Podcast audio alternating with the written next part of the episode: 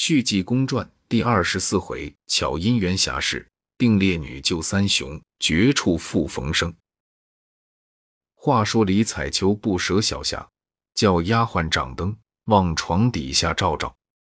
许翠云把脸一沉，说：“我吾早已照到，不必你分心，请罢。”李彩秋无话可答，自己到了外边，羞怯怯的去了。许天寿方要下楼。听见后东里间有人说话，说：“许兄别走。”一掀床围出来一人，把许翠云吓了一怔。见一位武生公子手执宝剑在外间。许天寿一看，认识是隐贤村的小剑客菊文龙，不由几气往上升，说：“你是何等人？敢夜人我妹妹绣房之内？”菊文龙说：“我也是被事所缠，一言难尽。兄台宽容我把话说完。”如情理不通，请兄台处置，我绝不敢还手。许天寿平日最敬重小霞，为人正大，并无一点错处，行事说话都按规矩。仅听这话，连忙请小霞到前边书房之内坐下。小剑客菊文龙把奉父命亲身到三节村捉贼之事说了一番，连被捉那李彩秋提亲不允，二人吃酒。打算灌醉他，我自己救了朋友走，不想我父亲来，吓得我逃至那楼，并无一人。哟，有人或令妹小姐在楼上，我天胆也不敢。我正在那屋中躲避，忽然小姐来了，我也无地可藏，暂躲在床下。今见兄台前来请罪之事说了，正说之际，丫鬟走道，说主人可不好。我家小姐把我等之下楼去上吊，被李氏奶奶救下来，还是哭着要死。快去劝劝去吧。许天寿说：“你等去到里院，叫你主母去劝劝。”小剑客心中不安，急得满面通红。那许天寿说：“贤弟，你不必着急，此事阴差阳错，无奈传在外人耳目，甚不好听。我妹妹也不能再找人家。今日之事。”你留下定礼作聘。小剑客说：“见台见矮，可容我禀明父母，必遣媒人过来。我今日先到那三杰村中看看我的朋友。”许天寿说：“我同你去。”二人各带兵刃，出了书房之内，往三杰村而来。书中交代，老义是菊天华惊走小剑客，已不能与这女子动手，到各处正找满金龙等。前边早有家人把孙伯龙、孙伯雄、李衮兄弟三人解开，个人找了一宗兵刃，到各院寻找，找到他妹妹院中，见北房灯光已灭，并无动静，只见西房阁扇虚掩。推门一看，此时满金龙三人全缓过来了，说：“真晦气丧气，叫一个女子囊沙袋捉住，真真愧死恨死。”赵斌说：“那女子把菊文龙带往那里去了。”正说着，只见李衮五人手执鬼头刀，一把推开门，说：“你四人好大胆！哦，这里是三个，那个会点血的许氏跑了，杀他三人。方要动手，由外边来了两个人，正是杨明、柳瑞二人。吃完饭，一问家人，老庄主原来往三杰村去了。”杨明一想，我等的是，人家父子生就全去了。一拉刀叫柳瑞问家人这三杰村的去路，都问明白了。二人飞身往西，约有四五里之遥，远远望见三杰村就在眼前。二人至临近，窜入院中，到各处探听，不见菊家父子，心中诧异。忽见那院中有五个人，各执单刀一把。杨明跳下来说：“列贼人休要逞强，我杨明来也。”孙伯龙一转身，抡刀就剁。孙伯雄摆刀也拢上来相助。杨明施展开刀法，力敌二人。刘瑞也过来帮助，李成敌住刘瑞。那李衮、李茂二人观看多时，连忙说：“我到里边去，先杀这三个人。”方一转身。一看屋中地下三人绳扣已开，那小霞同着一个白脸方面男子在那里站定。李衮一晃，吓了一跳，方要逃走，小霞一摆剑就窜过去，说：“贼人别走，吾来捉你。”许天寿一摆刀向前，与李茂动手。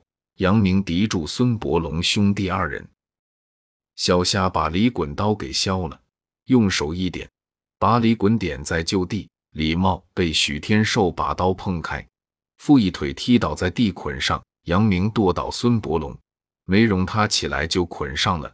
孙伯雄、李成接受小剑客点穴法点倒。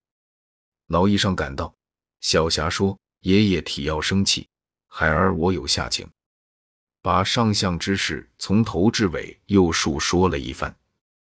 众人说：“快走，那女子要回来，我等可不得了了。”许天寿请老医师同杨明等到他家中。众人把五个贼人扛起来，由前门出去，并无一人拦阻。书中交代，那李彩秋由许家楼出来，正往回走，忽见东北有一条人影儿，他疑是小霞。追下去，故未能回来。那囊沙袋厉害，无人敢挡。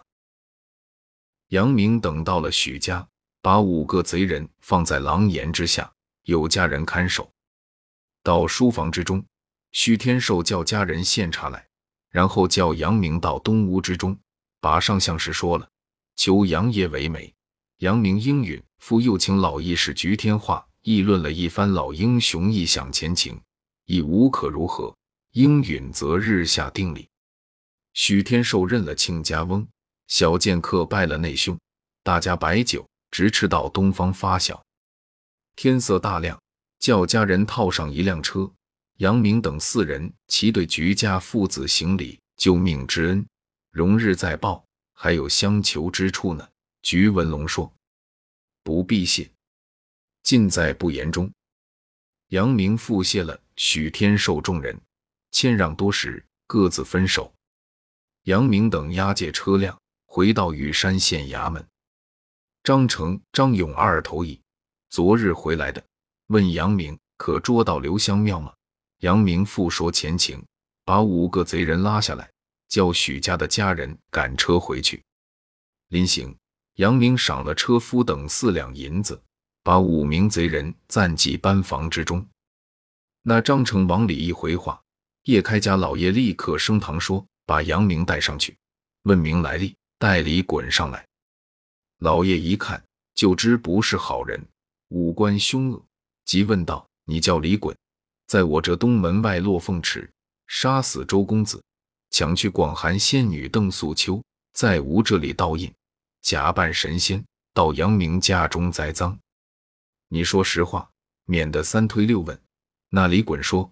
我是三杰村的人，平日安分度日，只因交了这两个朋友，叫刘凤、刘焕，他二人是绿林之人。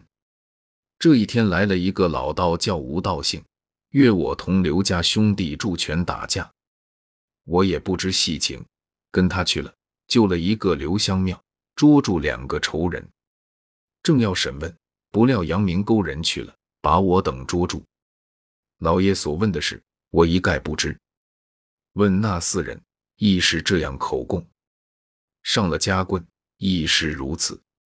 老爷退堂，杨明等下来，住在镖局之内，吃着晚饭，说：“赵柳二位老弟歇息，我同杨顺到县衙内，暗暗保护知县与这几个差事。”刘瑞、赵斌说：“我等亦去，焉有兄长劳苦，我等偷安。”杨明说。明日你二人去，咱们分开，都歇得过法来。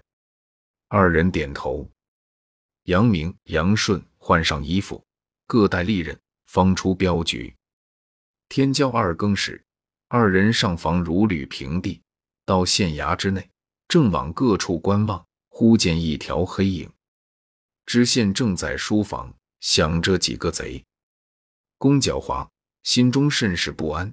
忽听后窗吧的一声，说：“赃官，这五个人乃是安善良民，守分百姓，你要百般凌虐，吾明日取你首级。”叶县主大吃一惊，说：“你是什么人？”杨明此时赶到，连外边巡丁、衙役、快手都来了。杨明说：“县太爷，请放宽心，我杨明、杨顺来也。往后房一找，影迹皆无，乱了有两个时辰，不见动静。叶知县叫杨明问：“这是哪来的贼人？”杨明说：“这定是刘香庙这个贼人，需要善为防守才是。我明日派两个人在老爷这里守夜，我叫杨顺去请济公。”此时活佛罗汉在天竺山净慈寺。西湖有一座三教寺，是他老人家自己之庙。叶知县一耳闻有一位济公，点头答应。那杨明二人回至镖局之中，叫杨顺带上盘川起身，写了一封详细的书信，嘱咐在路上千万别单言，越快越好。杨顺答应，到狱内与众兄弟告辞。雷鸣、陈亮、鹿角等同说：“只要济公一来，就好办了。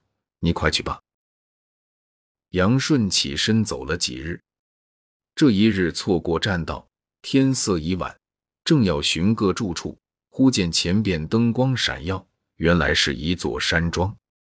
西头路北有一个黑漆大门，上挂着一个大灯笼，大门尚未关。杨顺说。这山野之家亦这样讲究，站在门口问里边有人吗？无人答应。杨顺说：“门房之中人睡熟了吧？我去看看。”方要进大门，只见从里边出来一位老管家，年有六十以外，穿青衣服，白净面皮，一步隐然来到这里，正要关大门，忽见一人站在那里。杨顺说：“老人家，我是远方来的。”错过栈道，要在这里借宿一夜，明日早行。那老人听了，仔细一看，说：“你是广信府玉山县的人呐，你叫杨顺，来，跟我来。”杨顺一进这院中，正是凭空撒下天罗网，从今勾出是非来。要知后事如何，且看下回解。